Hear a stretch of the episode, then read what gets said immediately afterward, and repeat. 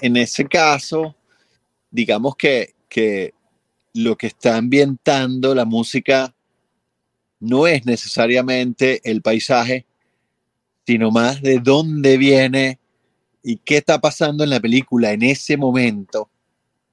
Y entonces de alguna manera puedes tener un paisaje hermosísimo, pero a lo mejor tienes una música que es más bien intrigante. Claro. Eh, y entonces, bueno, ese, ese contraste entre la belleza y esa cosa intrigante que, que venía, específico, donde ya no estás, conmoverte, o donde debes reírte, o, o, donde debes, este, qué sé yo, intrigarte, o lo que sea, siempre hay como un, un clímax, un clímax, que todo lo que ocurre previo ocurre construyendo para llegar a que tú te emociones de tal manera. Cuando se calma el bullicio de la ciudad y se van apagando las luces de la casa, se enciende la luz del entendimiento. Desde este momento comienza Puerto de Libros, Librería Radiofónica, programa que contiene todos sus elementos tipo A. Puede ser escuchado por niños, niñas y adolescentes sin la supervisión de padres, madres o representantes. Comienza Puerto de Libros, Librería Radiofónica. Este programa llega a ustedes con el patrocinio de Puerto de Libros, librería de autor, ubicada en la vereda del lago y en el Teatro Varal de Maracaibo. Disfruta de los mejores libros a través de su página web puertodelibros.com.be. Sultana del Lago Editores, la única editorial venezolana que te ofrece el servicio de impresión bajo demanda para todo el territorio nacional. Conoce más de sus servicios en sultanadelago.com. El alcalde de Chacao, Gustavo Duque, un líder comprometido con la cultura y el conocimiento, dando ejemplos de una nueva forma de hacer política. Síguelo en sus redes sociales, arroba Gustavo Duque Sáez. Calma el bullicio de la ciudad y se van apagando las luces de la casa, se enciende la luz del entendimiento. Desde este momento comienza Puerto de Libros, Librería Radiofónica, programa que contiene todos sus elementos tipo A. Puede ser escuchado por niños, niñas y adolescentes sin la supervisión de padres, madres o representantes. Comienza Puerto de Libros, Librería Radiofónica.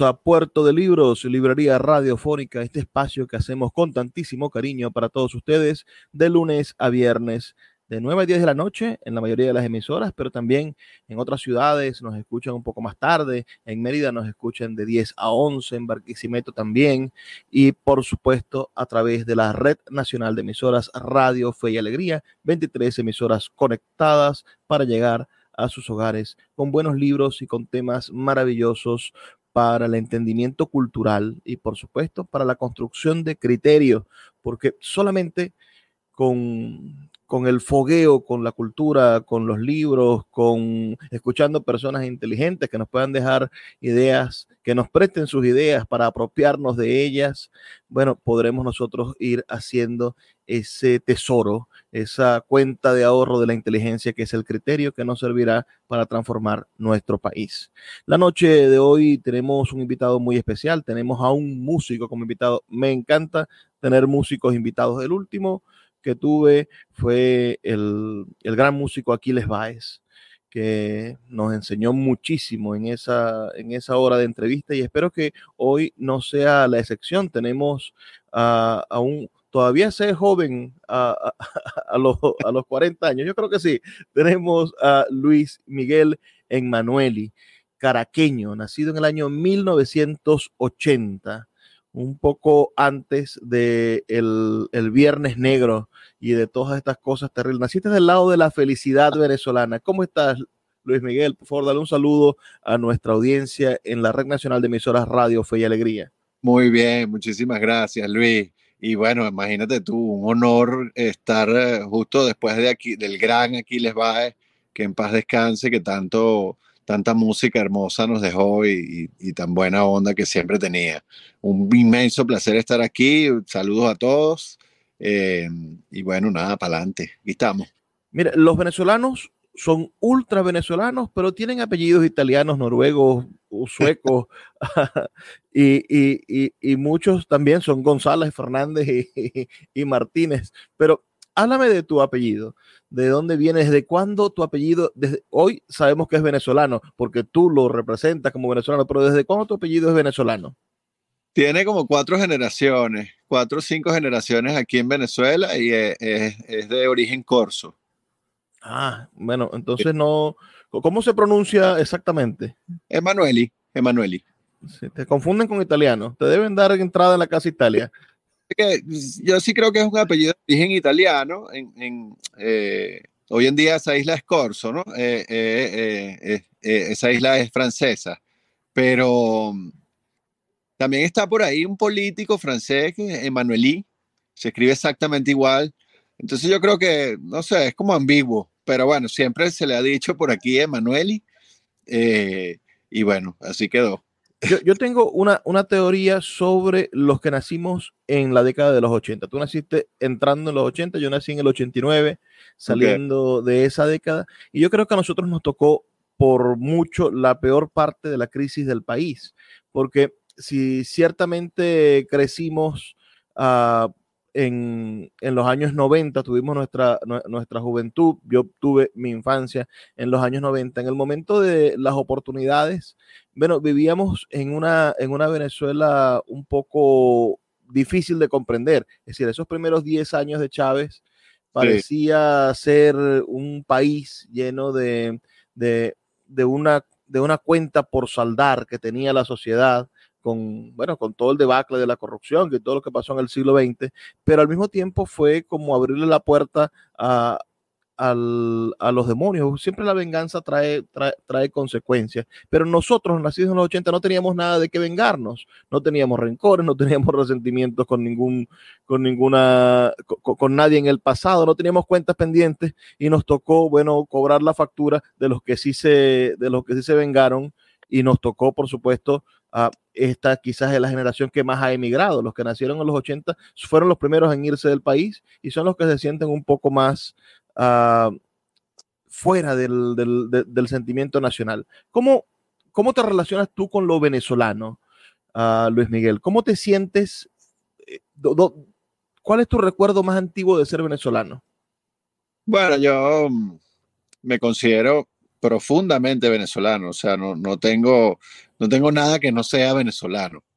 Em, y bueno, quizás mi, mi, recuerdo más entrañable de, relacionarme con, Venezuela, bueno, mi, mi papá era un, pescador empedernido de río. Ah. Toda todas mis vacaciones eran en el estado Apure. Vaya, lejos de Caracas. Caracas, sí, para pescar y, además se relacionaba profundamente con la música tradicional llanera. Este, entonces, bueno, yo tengo una, una raíz profundamente venezolana. De hecho, y, bueno, aquí nací, aquí me moriré, yo aquí me quedo, bueno, estoy atornillado a este país. Comenzaste con la guitarra en la adolescencia. Sí, desde muy joven. Bueno, como creo que todo, sobre todo en la, en la, en la década que yo nací, en esa época estaba como muy, bueno, la juventud estaba como con eso del rock. Claro, este venía, venía, profundizándose, ya, ya, había pasado la etapa Jordano y se, y se entraba en, en, otra etapa un poco más profunda y compleja del, del, del uso de la música moderna. Lo, los nacidos en los 70 y en los 60 no, no, no pasaron de Jordano. Correcto. Entonces, bueno, yo, digamos que ese primer acercamiento a la, a la música ya tocando, vamos a decirlo así, eh, fue con el rock, fue con el rock, tocando guitarra, pues, y era, era, obviamente tenía una sensibilidad musical, pero también había una carga de, de, de como querer estar en onda, ¿no? Y, y querer pertenecer, eh, Este, ¿Te llevaron las muchachas? Es decir, una muchacha que te, que te atrajo, o fueron los compañeros, la banda de, de, de, jóvenes que vivían en el mismo edificio, en el colegio. ¿Qué, ¿qué te llevó a la música? Era, era más como, como eso, o sea, era, era, se veía como, como cool, como, como estar en onda, tocar. Este, no, no estaba relacionado con ninguna niña, o sea, era, era más una cosa de una necesidad personal, pues. Mira, de la guitarra a la bandolina, ahí creo que hay unas cuantas cuerdas de diferencia, pero hay también una profundización del instrumento cuerda. La bandolina tiene tantos matices y tiene... Eh, ¿Es acaso como, como la, evolución de la guitarra, profundizar sobre los sonidos de las cuerdas? ¿Qué te hizo irte y profesionalizarte en ese instrumento tan complejo? Sí, bueno, realmente fue la bandola, la bandola llanera. Este, bueno, el, el, ese misma, esa misma inclinación que mi papá tenía por, por los llanos, por esa música, bueno, hacía que, que, que, que la música llanera fuera algo que, que, vivía en mí, ¿no? Algo muy natural. Eh, en una oportunidad, ya yo tenía varios años tocando guitarra, mi, mi, papá no, no vivía conmigo, no vivía con nosotros, mi papá y mi mamá estaban separados, este, y un día me, también aficionado a la música, pero bueno, sobre todo a la música llanera me dice, tráete la guitarra para ver cómo estás tocando. Entonces yo fui eh, a su casa con mi guitarra, mi guitarra eléctrica, y a mí me encantaba era hacer como solos, eh, punteos pues en, en, la guitarra, de, digamos, la, la, guitarra líder. Este, y bueno, él me escuchó y se quedó loco. Y, y me dijo, mira, yo, yo creo que tú, tú serías bueno para tocar bandola. Y en ese momento sacó una bandola de, del closet que la tenía, la afinamos, no sé qué, y, y, tenía además un, un, método. Un método que tenía unas tablaturas, ya yo leía. Y, y, empezamos ahí, él tocaba cuatro y yo empecé a tocar un zumba que zumba así leído. Así más o menos, como podía. Y la cosa más o menos empezó a sonar y bueno, eso fue, para mí fue como un, una cosa epifánica, pues, porque Claro, eh, un, solo de bandola de esos inspiradores es, lo más parecido al solo de guitarra de Eddie Van Halen. O de Slash. Ah, bueno. Entonces, quedé profundamente cautivado y mi papá, por supuesto, alucinando. Y, bueno, de ahí mi papá me empezó a apoyar en todo lo que, lo, que yo quería que tenía que ver con música. Y bueno, ahí, así empecé yo, a, digamos, me cambié de instrumento porque Después, años después, fue que me interesó la guitarra otra vez, pero estuve con la bandola muchísimos años. Bueno, tanto así que formaste un grupo de, de bandolas en, y, y integraste, ese grupo se llamaba, disculpa, aquí lo busco, Bandola Recia. Sí, Bandola Recia. Fue un grupo bien chévere que formé con mi hermano, mi hermano, mi hermano tocaba cuatro y cantaba, y otro amigo que tocaba las maracas. Bueno, eso, eso fueron era, era un grupo muy, muy pintoresco porque éramos, bueno, unos caraqueños muy jóvenes. Yo, o sea, ya estábamos por ahí. Yo tenía 15 años, ya tocábamos por ahí. Y, y bueno, en esa época era, como, como raro que, que, unos caraqueños tocando música llanera de, de, adolescentes. O sea, era, era, era bastante particular. Entonces, bueno, eh, gustaba mucho, gustaba muchísimo. Y ahí estuvimos tocando como unos 10 años. 10 años tocando bandola, matando tigres o... Bueno, no, matábamos tigres, pero en un momento se puso bastante seria la cosa, grabamos eh, dos discos, eh, viajamos bastante representando a Venezuela. ¿Se pueden eh, escuchar en Spotify o en algún sitio los discos? Están en Spotify, pero te prometo que en los próximos meses lo voy a montar. Ah, qué bueno, qué bueno. Mira, vamos a hacer una pausa de dos minutos para escuchar los mensajes de Radio Fe y Alegría. Estamos escuchando la voz eh, de ese, ese hombre que, que ustedes están escuchando en todas las emisoras de Radio Fe y Alegría. Es Luis Miguel Enmanueli, un músico caraqueño que hoy está con nosotros porque vamos a hablar de la música para cine, debido a que recientemente el, el tocayo ha ha terminado o, se va a presentar dentro de unos días una nueva película del cine venezolano en los circuitos comerciales y la música es compuesta por él. Entonces vamos a estar hablando, bueno, cómo pasa de la bandola a la música para cine, cómo, cómo está el mundo del cine en Venezuela y ustedes van a poder tener la oportunidad de conocer a un excelente músico venezolano y sus opiniones y sus formas de ver el mundo. Pero primero los mensajes de Radio Fe y Alegría. Dos minutos y ya volvemos. Síguenos en arroba Librería Radio. Sultana del Lago Editores es una empresa zuliana de servicios editoriales. Nuestro catálogo tiene más de 100 títulos de autores nacionales e internacionales. Además, somos la única editorial que presta servicios de impresión bajo demanda en Maracaibo. No necesitas invertir en grandes tirajes. Tus lectores pedirán tu libro, nosotros lo imprimiremos y tú obtendrás regalías. Por ello, también editamos internacionalmente en Amazon y Google Play Books. Conoce más en nuestra nueva página web www.sultanadelago.com o siguiéndonos en Instagram como arroba sultana del lago.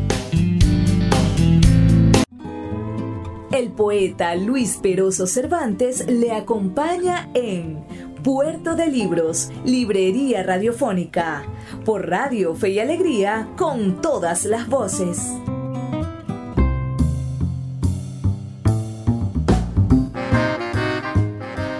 Seguimos en Puerto de Libros, Librería Radiofónica, esta noche conversando con Luis Miguel Emanueli, quien bueno, desde el año 1998 hasta el año 2005 estuvo con esta agrupación Bandola Recia, que se presentó en vivo no solamente en Venezuela, sino en Londres, en Orlando, en New Orleans, en China, México, Argentina. Háblanos de ese viaje a China, me parece increíble la bandola en China. Sí, el, viaje a China es bastante particular porque eh, yo tocaba con, una amiga pianista excelente, colombiana, llamada Claudia Calderón. Este, ella, digamos que adaptaba lo que hacía el arpa en el piano. Y tenía un grupo que se llamaba el Piano Llanero. Este, eso era bastante particular porque ella tenía un público, em, digamos, que, no era el público que, normalmente escuchaba la música llanera, ¿no? Eh, por ser con piano, era, era bastante particular. Y en, algunos temas me invitaba a, tocar. Y nada, hubo un festival de, de, música latinoamericana en China y nos invitaron. Este, tuvimos, tuvimos como 10 días en China, hicimos tres conciertos y, dimos algunos unos cursos, no unos cursos, pero digamos como un acercamiento a la, música venezolana. Este, el tema de las maracas allá en China fascina también. Eh, y bueno, la verdad es que fue un viaje bien, bien enriquecedor, súper chévere. supongo, supongo que sí, me, me, fascina la idea de ese, ese choque de culturas, ¿no? Y y aunque la música china no, no es tan rítmica como la nuestra, ah, creo que, que, o por lo menos no tiene el mismo ritmo. Se, nota que son dos culturas que se desarrollaron de, de, maneras diferentes. No creo que, que, es asombroso poder acercar nuestro, nuestros ritmos allá. ¿Qué otra cosa curiosa te pasó en esa extrema juventud? Porque tenías, bueno, naciste en el 80, a los 18 años estabas dando vueltas con el grupo hasta los veintitantos, ah, estuviste recorriendo el mundo. ¿Qué otra cosa te pasó en esa extrema juventud? Sí, bueno, bueno, no, digamos que fue extrema, ¿no? Porque, bueno, se, se, puede escuchar así como que, wow, qué, excentricismo, pero la verdad es que éramos, yo siempre fui muy estudioso y, y lo que a mí me, me preocupaba era hacerlo bien. Este, y siempre estar estudiando, siempre bueno, dar lo mejor de mí. Entonces, este, obviamente, bueno, también éramos muchachos, ¿no? Pero, pero no era lo que prevalecía.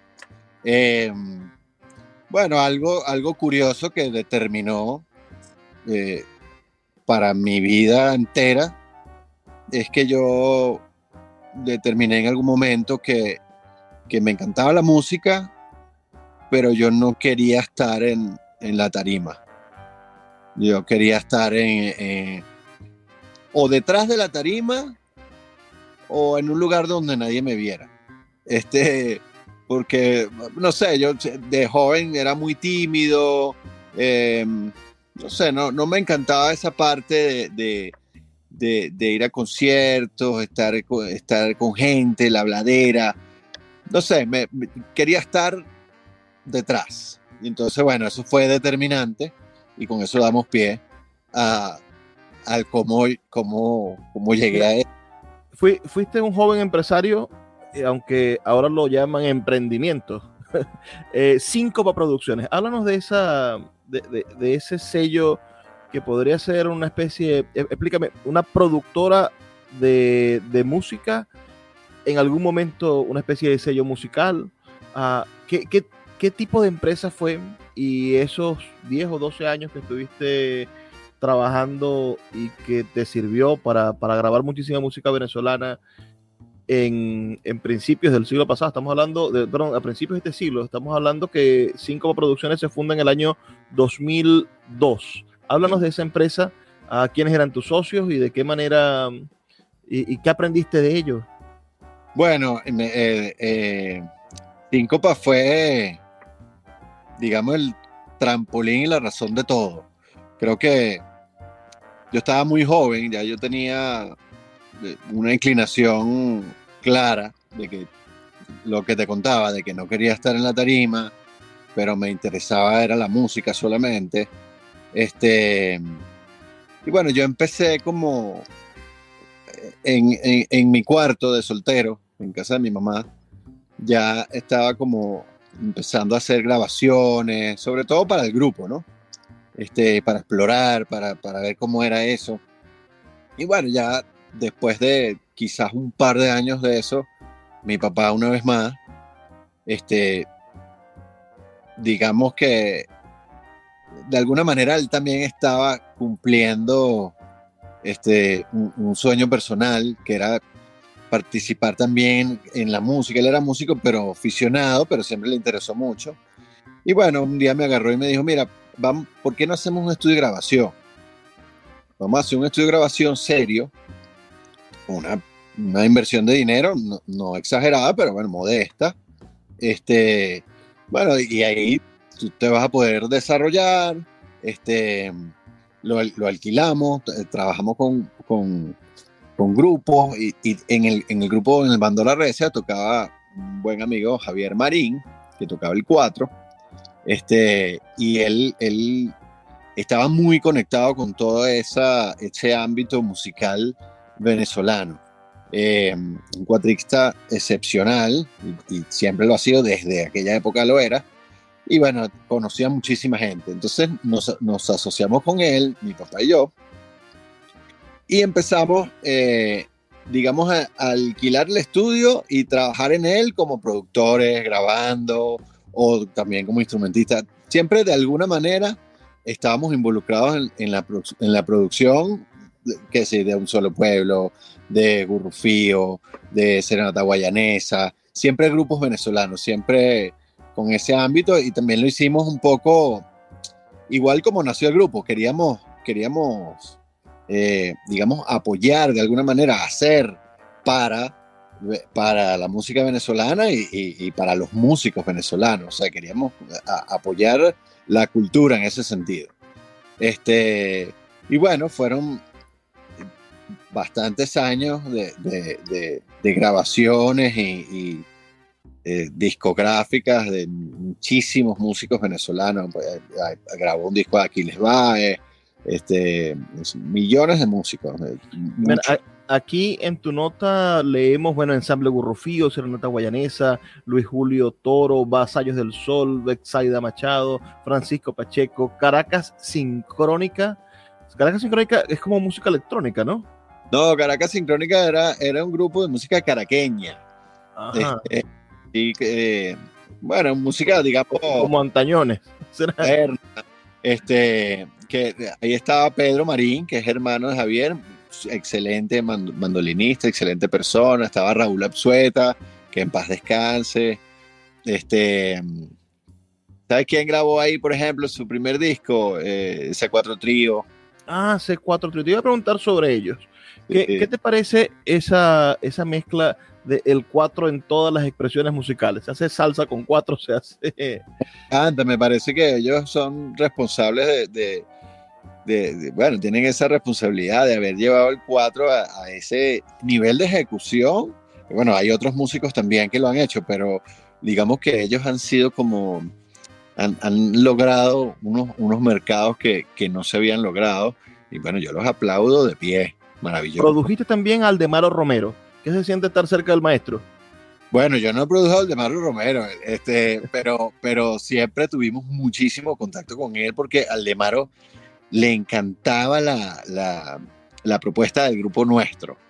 Entonces siempre estoy, no, maravilloso, imagínate tú, un super maestro. Leo también aquí que tuviste a Evio Di Marzo en el en Síncopa Producciones. ¿Qué, ¿Qué recuerdo tienes de ese gran músico venezolano? Bueno, Evio es una excelente persona y un súper músico. Este, creo que es un tipo, era, un tipo desenfadado, eh, suave, ligero, cercano. Eh, la verdad es que a mí me gustaba mucho trabajar con Evio.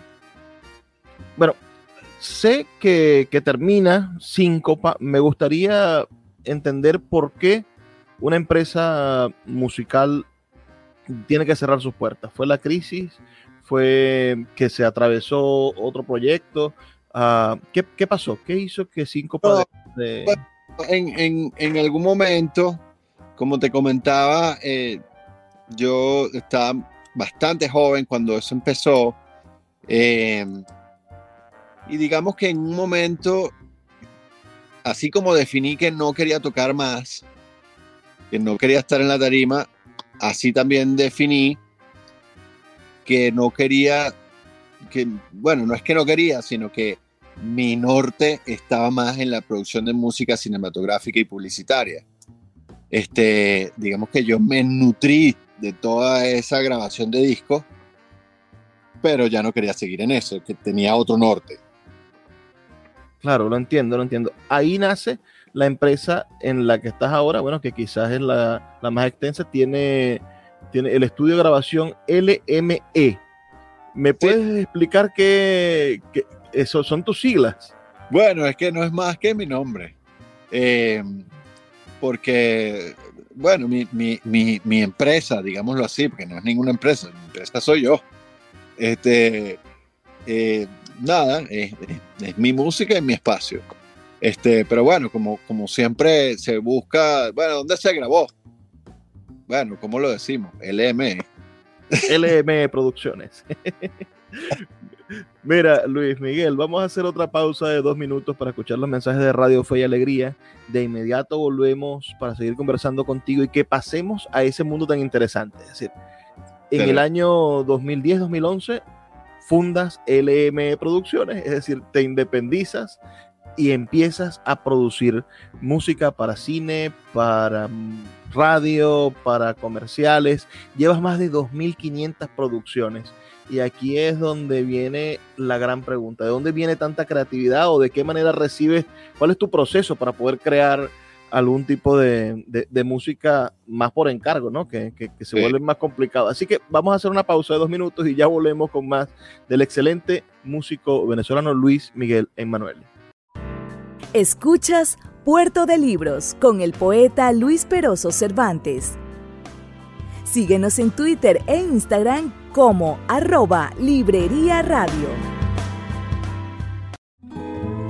El poeta Luis Peroso Cervantes le acompaña en Puerto de Libros, Librería Radiofónica, por Radio Fe y Alegría, con todas las voces.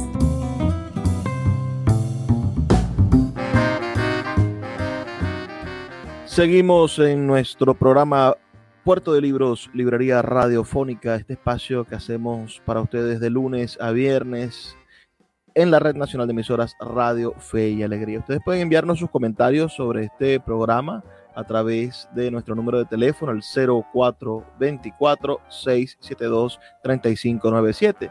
0424-672-3597. También estamos saliendo por las diferentes plataformas. Estamos en YouTube, estamos en Instagram, tenemos más de 25 plataformas de podcast que comparten este programa y donde también les agradecemos dejen sus comentarios y sus calificaciones. La noche de hoy estamos conversando con Luis Miguel Enmanueli, quien es músico, productor musical, tiene una empresa musical que ha producido más de 2.500 canciones. ¿Cuál fue el primer encargo, Luis? ¿Cuál fue el primer encargo que, tú dijiste, bueno, con este me independizo? Le hiciste la, canción a Coca-Cola. Bueno, trabajaste para Coca-Cola, para Pepsi, decir, tienes un recorrido gigante, pero ¿cuál fue el primero? El primero solo. Lo que pasa es que yo, yo empecé a trabajar con, un músico que, que, es Alonso Toro, que es un músico que, que, bueno, es excelente músico, sobre todo publicitario. Este, y en algún momento que él, que él estaba como full de trabajo, necesitaba delegar. Y ahí entré yo, muy joven, mucho antes, eh, eh, eso paralelo a Síncopa, ¿no? Eh, Síncopa tenía, tenía tres salas tenía tres salas y yo usaba una de ellas solo para, para publicidad. Este, y allí en, esa sala yo producía música para Alonso, digamos, bajo la supervisión de él, pero bueno, el, proyecto era de él y, el nombre era de él porque al final él era el que lo, lo supervisaba. Pero creo que el primero que hice solo, ya sin Alonso, puede haber sido para Samsung. Ah, Samsung para los televisores plasma, imagínate. que, ahora son una plaga. Estaba, estaba leyendo que Venezuela es el país de Latinoamérica donde el televisor es más económico. Ah, siendo una cultura televisiva. Sí, aquí se venden al por menor los televisores al precio del mayor que, lo tendría. El que compra 100 televisores en Colombia compraría un televisor en, en 80 dólares y aquí te lo venden en 80 dólares y te dan un termo.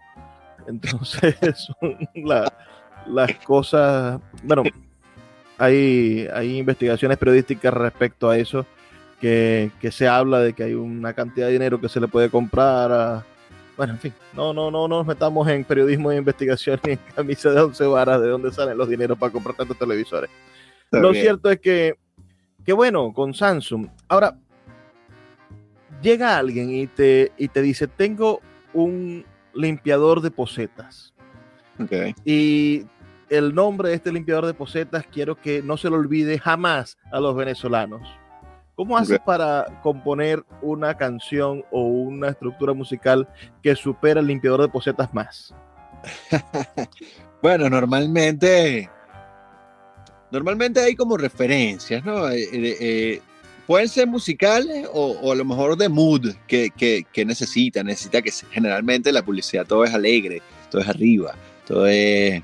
Este, pero yo particularmente, digamos que relaciono de alguna manera el trabajo que estoy haciendo en el momento con algo de mi deseo, de mi búsqueda personal.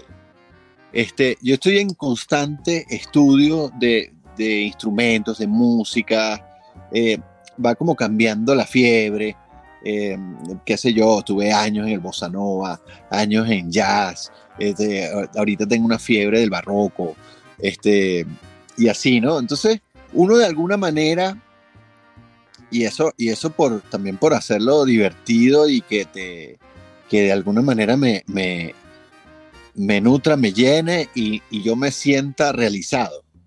Digamos que yo relaciono mi, mi, mi cosa del momento, mi, deseo personal del momento con el trabajo. Entonces eso enriquece mucho el trabajo que estoy haciendo porque de alguna manera sale muy original. Porque, ajá, si yo estoy en el barroco, ¿cómo, cómo es ese, cómo es ese, eh, eh, limpiador de posetas o ese jingle de, limpiador de posetas, pero no vamos a decir la versión barroca, pero seguramente va a tener elementos que, que no tendría si yo no estaría en eso. Y entonces, bueno, siempre, siempre tengo como eso, ¿no? ¿Has hecho jingles políticos? ¿Has trabajado con, campañas políticas? Sí, he trabajado poco, pero sí he trabajado con campañas políticas. ¿Alguna que la gente recuerde? Mm, no sé. No sé si la gente recordará eso. ¿Y qué, qué, publicidad, por ejemplo, está sonando ahorita que sea, que sea compuesta por ti? Bueno, yo hago, por ejemplo, todo lo que es Pepsi Cola, Gatorade, eh, trabajo para muchísimas marcas de Polar, está por ahí está Harina Pan, este, que es pan ahora, em, la, la, nueva imagen de, de Mavesa, em, que no son jingle, pero son, es la música que, la música. que acompaña las imágenes, ¿no? Em, ¿Qué más hay por ahí? Bueno, muchísimo, Vanesco. Eh, más tengo al aire. ¿Cuál, crees tú que ha sido la más difícil? en esto son más de 12 años, 15 años. Comenzaste en el, en el 2010, ¿será? A, a independizarte. Es como en el 2005, incluso antes, 2004, 2004, 2005. Casi 20 años. Sí, lo que pasa es que, claro, cuando yo logré vivir al 100% de la música publicitaria y, música para cine, sí fue ya como en el 2008, 2009. Pero yo, el primer comercial lo hice, en el, es más, lo hice en el 2002. Eh, no, no fue ese de Samsung, fue uno de una harina. Eh, no lo digas porque te puede, te puede echar una vaina con polar. Mira, el, ¿cuál crees que ha sido el más difícil en estos 20 años? El más difícil. Coño, creo que todos son dificilísimos. todos son dificilísimos. Nunca es fácil porque, ¿sabes qué? Que como hay que generar una cosa única. Entonces, es, muy difícil. Eh, mientras más experiencia tienes, más difícil es lograr algo único porque imagínate todas las músicas que ya hice que no se parezca, que sea distinto, que tenga algo nuevo. A lo mejor no me importa tanto que, que, tenga algo nuevo para los demás, pero de alguna manera, si uno no, se, no siente que, con ese trabajo estás creciendo, entonces no estás, no estás conforme. Y, puede ser una cosa larga y, traumatizante, ¿no? Este, y yo sí creo que todo, todo, los trabajos musicales son, son, son, muy difíciles. O sea, tener el papel en blanco es, es un, nunca, nunca es así, ah, qué fácil, qué chévere. No, no. pasemos de la publicidad a la, a la televisión y después terminemos en el cine. ¿Qué has hecho para televisión? Para televisión, bueno, poco, pero, pero sí, eh, sobre todo documentales documentales, pero, pero no he trabajado en, sí, no, ni en telenovelas. Eh, ¿Cuál fue el primer encargo para cine? Cuéntanos, para ya entrar en materia. Sí, el, primer encargo para cine, bueno, que, quizás algunos cortos, algunos cortometrajes. Veo por aquí que tenemos Espejos de César Manzano, no sé en qué fecha fue. Sí, ese fue, ese fue, ese fue, digamos, mi primer largometraje ficción. Eso fue, creo que fue 2012, pero eso terminó saliendo como el 2014. Este, ¿Cómo, se llevan los tiempos en, una producción de este tamaño? Es decir, estamos hablando de, de componer música para la postproducción o vas al rodaje y ves parte del rodaje y el guion y ayudas al director a pensar la música antes? ¿Dónde, dónde entra la música en una producción cinematográfica? Bueno, hay distintas maneras. Hay distintas maneras. Ahí, por ejemplo, esta de espejo. Yo llegué con, la, con ya un corte listo. Ah, ok, ya, yo la vi. Eh, ya, y entonces, bueno, digamos, no, sé si más fácil o más difícil, pero eh, de alguna manera, bueno, ya está ahí. Entonces, bueno, no, no. Y está el otro que te lee el guion. O te lo manden, lo lees tú, y ya a partir de ahí uno construye algo pensando en algún momento o algo, pero claro, ese es un proceso muchísimo más largo porque yo te doy, digamos, esa maqueta para que tal, a ti te gustó, vas al rodaje, o sea, el camino es larguísimo. claro, claro. Es decir, son meses, seis meses, siete meses para pensar una, la música de una película, o puede ser más. No, puede ser mucho menos, puede ser mucho menos. O sea, si es así, que, te dan el guion, bueno, pueden ser años, porque depende de, de, cuándo la graben ellos. O sea, yo tengo muchos guiones que he leído y, son películas que no se han ejecutado todavía. Unas se, se ejecutarán, otras no. Este, incluso he hecho algunas músicas para esos guiones, apostando a que en algún momento se haga, pero bueno, algunas se dan y otras no. Eh, pero digamos el proceso normal, ya, con, digamos, tengo la película enfrente, aquí está, ok, vamos a hacer la música. Eh, lo normal son 12 semanas por ahí. 12 semanas para escribir la música, pasarse al director, el director la aprueba. 12 semanas produciendo la música. Yo compongo produciendo. Yo no, no, no tengo esa, esa cosa que, bueno, compongo escrito y, y después vamos a grabación. No. Eh, mi forma es, de una vez yo voy poniendo, voy grabando, este, y si hay algo que necesito músicos o algo, también ya lo, lo no, no, hago maquetas, pues en, en, ese sentido. Yo produzco una vez. Claro, es un riesgo, es un riesgo porque si la música de alguna manera no gusta o hay que cambiar, no sé qué, bueno, digamos yo. Hacerlo. Ese proceso de producción. Pero no sé, me he acostumbrado a hacerlo así y, y así me resulta, pues bueno, como, como si fuese cine mudo, ahí está la orquesta, si alguien desafina, no podemos echar para atrás la película. Vamos a hacer otra pausa. Eh, eh, estamos hablando con Luis Miguel Emanueli, músico profesional, verdaderamente, autor de música para cine. Vamos a hablar en el siguiente segmento, de, el siguiente y último segmento, vamos a hablar de sus últimas producciones. Recientemente estamos en presencia de una película que se va a estrenar, entrar en el circuito comercial del cine venezolano, se llama La chica del alquiler y también vamos a estar conversando, por supuesto, sobre la película que le dio premios en el mundo del cine, que fue El Inca, ¿no? Una película que, fue un poco controvertida por, por, ser una película de boxeo y, y tener, por cierto, muchas interacciones con la realidad en algún momento. Entonces vamos a hacer una pausa de dos minutos y ya volvemos con el último segmento de nuestro programa en esta entrevista con Luis Miguel Emanuele. Puerto de Libros, Librería Radiofónica, tu canal diario para encontrar nuevos libros. Con el poeta Luis Peroso Cervantes. Síguenos en arroba Librería Radio.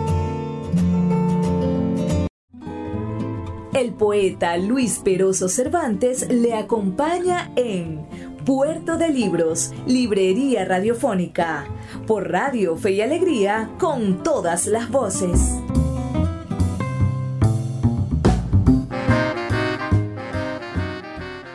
Así llegamos al final de nuestro programa. Este es el último segmento, pero todavía nos quedan largos 12 minutos para seguir conversando con este maravilloso músico háblanos de, de El Inca, de esta película. ¿Cómo hacer música para una película como esa?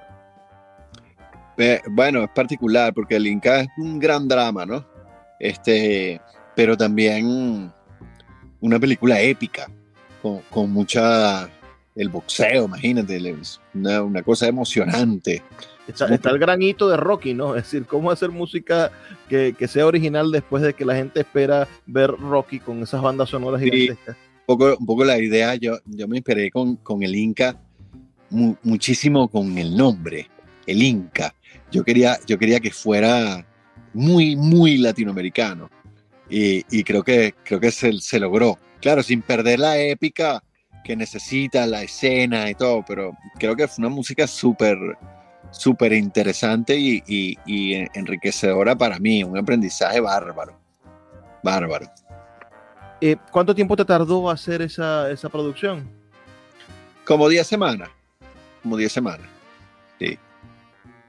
Y cuando recibiste el premio, porque recibiste el premio del, Festival de Cine Venezolano de Mérida como mejor música, es decir, ¿qué, qué, sentiste? ¿Cómo estuvo esa experiencia de, de entrar al mundo del cine venezolano por la puerta grande?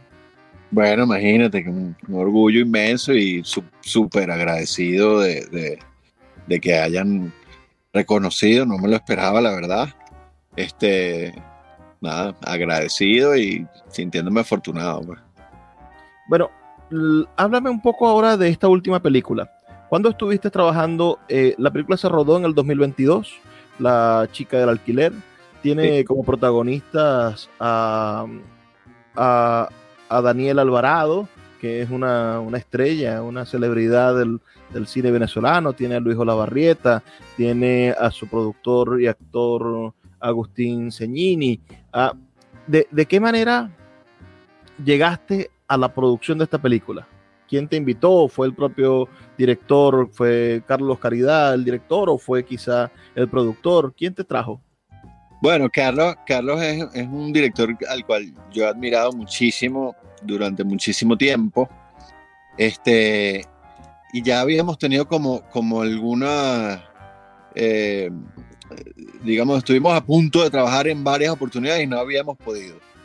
Y, con esta, bueno, él, me, me, recomienda con, con, su productora, que, que es Aino Otano, este, con Agustín. Eh, y bueno, hicimos súper, súper buen match de una vez y de verdad que trabajar con ellos y sobre todo con Carlos, este, fue una experiencia muy enriquecedora y fascinante. Es, un, La chica del alquiler es, es, una película con un tono que yo no, no o sea, sí, sí me había paseado por ahí de repente en publicidad y eso, pero, pero nunca había hecho un largo con, con ese tono, con ese humor. Y la, de verdad que fue un proceso lindísimo y súper, súper fluido con ellos. Ya has hecho, bueno, varios cortometrajes y varios largometrajes. ¿Cómo haces para conseguir el tono venezolano? Es decir, estamos haciendo estamos, y me meto yo en el asunto, estamos viviendo el cine venezolano, lo estamos viendo, es cine venezolano, va a salir al mundo con el sello de esto es Venezuela. ¿Cómo garantiza Luis Miguel Emanueli que lo que la gente va a escuchar, eso que va a acompañar a los diálogos y a las imágenes, deje impregnado la sensación de que es de Venezuela? Bueno, yo creo que, o sea, a, veces hay que marcarlo y a veces no, ¿no? Este, pero una, una excelente manera de, de, que se sienta venezolano es usar instrumentación. A lo mejor es, instrumentación universal, pero siempre tiene algún detallito, algo que, que, que, bueno, te da el colorcito y el saborcito nuestro. Y hay otra cosa que, de la cual uno no, nunca se puede escapar, que es de, del gusto propio, ¿no? Entonces, en, ese gusto, quizá o no, hay un sello que se puede sentir venezolano.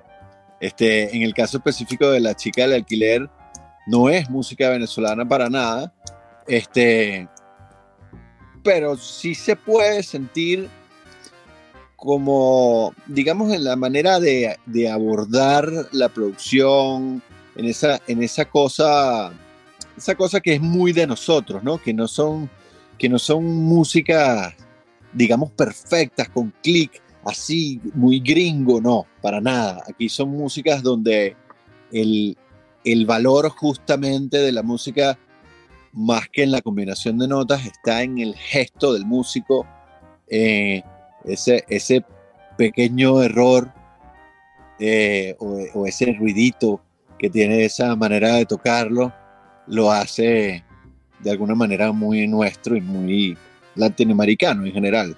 Este, y, de eso está lleno la chica del alquiler, de, gesto, de puro gesto. Yo, yo no he visto la película debido a que no se ha estrenado, se estrena ah, el primero de, de, junio, pero me comentaba Carlos Caridad en una entrevista que le hice recién que logró meter los exteriores, es decir, mostrar la belleza venezolana, porque la película está ambientada bueno, en una playa, está ambientada en, una, en un espacio tropical venezolano por excelencia, esos paraísos que nosotros tenemos. ¿Qué música tiene ese paisaje? Sí, bueno, en, en, ese caso, digamos que, que lo que está ambientando la música no es necesariamente el paisaje, sino más de dónde viene y qué está pasando en la película en ese momento. Y entonces de alguna manera puedes tener un paisaje hermosísimo, pero a lo mejor tienes una música que es más bien intrigante. Claro. Eh, y entonces, bueno, ese, ese contraste entre la belleza y esa cosa intrigante que, que venía, que ya no está, sino que, bueno, simplemente estamos recreando un momento en esa isla de, de, de, lo que está pasando, la situación del momento, lo hace ese, ese contraste, pues, muy hermoso y cinematográfico, pues. Qué, maravilla es eso, ¿no? Es decir, podríamos tener la fotografía aérea de una playa hermosa y el músico es el que va a decidir si va a ser una escena nostálgica o si va a ser una escena de alegría o si... Es decir, cómo, cómo la música logra transportarnos a, elementos emocionales. La música para hacer llorar. ¿Te, ha tocado tener que, que, llegar a la... Muchísimo, claro niveles en los cuales necesita el director que en este momento llore la persona. Sí, muchísimo, muchísimo. De hecho, de hecho toda la música está hecha con un fin específico, en un momento específico. Quizás hay, hay, hay, hay veces que la, la, bueno, casi siempre, todo lo que ocurre está ocurriendo solo para llegar a un momento específico donde debes conmoverte o donde debes reírte o, donde debes, este, qué sé yo, intrigarte lo que sea. Siempre hay como un, un clímax, un clímax, que todo lo que ocurre previo ocurre construyendo para llegar a que tú te emociones de tal manera. Claro que sí. Mira, vamos a, cerrar ya, ya estamos por finalizar, pero me gustaría que le hables a algún joven, hoy nos están escuchando, bueno, en casi toda Venezuela, por supuesto, quizás haya alguien que, diga, bueno, yo quiero ser como Luis Miguel Emanuel, y yo quiero componer para, para cine, yo quiero colocar, yo quiero llenar esos silencios de la imagen con, con mi imaginación. ¿Qué mensaje le podrías dar a un joven venezolano que hoy nos esté escuchando y que quiera seguir tus pasos? Oye, bueno, eh, que gracias por la oportunidad de, eso, me, encanta. Em, bueno, pasión, paciencia y perseverancia. O darle sin parar. Em, que es muy importante. Bueno, se, estudiar, estudiar, estudiar, estudiar, no parar nunca. No parar de estudiar. No tener eh, no tener miedo a, aprender algo por muy grande que parezca. O sea, qué sé yo, a lo mejor eh, la persona que, quiere ser músico a lo mejor es guitarrista y, les gusta eh, le gusta el contrabajo, pero, pero imagínate, un contrabajo, un instrumento tan serio, este, ya a lo mejor estamos hablando de una persona de veintipico de años. No le tengan miedo a eso. Agarra el contrabajo y dale este, no, no, en ese sentido no tener, no tener como tanto respeto y, tanta distancia con, con ciertos tipos de música, simplemente hacerlo y punto, no, no tener prejuicio, estar abierto. Eh, temo ser impertinente con esta pregunta, pero como me has hablado tantas veces de tu padre, que tu papá eh, te acompaña, sigue estando vivo? ¿Qué dice de lo que estás haciendo? ¿Cómo, ¿Cómo es esa relación hoy de ese hombre que te apoyó tanto con la música? Bueno, lamentablemente mi papá murió en el 2019, este, pero me apoyó hasta su último día. encantado, fascinado, súper chévere y súper orgulloso siempre. Este, más bien, más bien eh, hasta fastidioso. ya, qué maravilla. Los padres, y, ahora mi invitación es a los padres. Si ven ustedes que sus hijos tienen talentos como el que el padre de Luis Miguel vio en su hijo, por favor, apóyenlos, denle la oportunidad porque pueden hacer cosas grandes como Luis Miguel está haciendo hoy en nombre de todos los venezolanos. Gracias, Tocayo, por darnos esta oportunidad de entrevistarte, de conversar contigo sobre la música para cine. Muchísimas gracias a ti, Luis. Encantadísimo de estar aquí. De verdad que un placer. Bueno, y a todos los que nos escucharon, les recuerdo que estamos aquí de lunes a viernes de 9 a 10 de la noche por la Red Nacional de Emisoras Radio Fe y Alegría. Quizás más tarde en otras emisoras, pero siempre a su disposición. Sus comentarios al 0424 672 3597 0424 672 3597. Trabajo para ustedes, Luis Peroso Cervantes. No me queda más que pedirles que sean felices, lean poesía.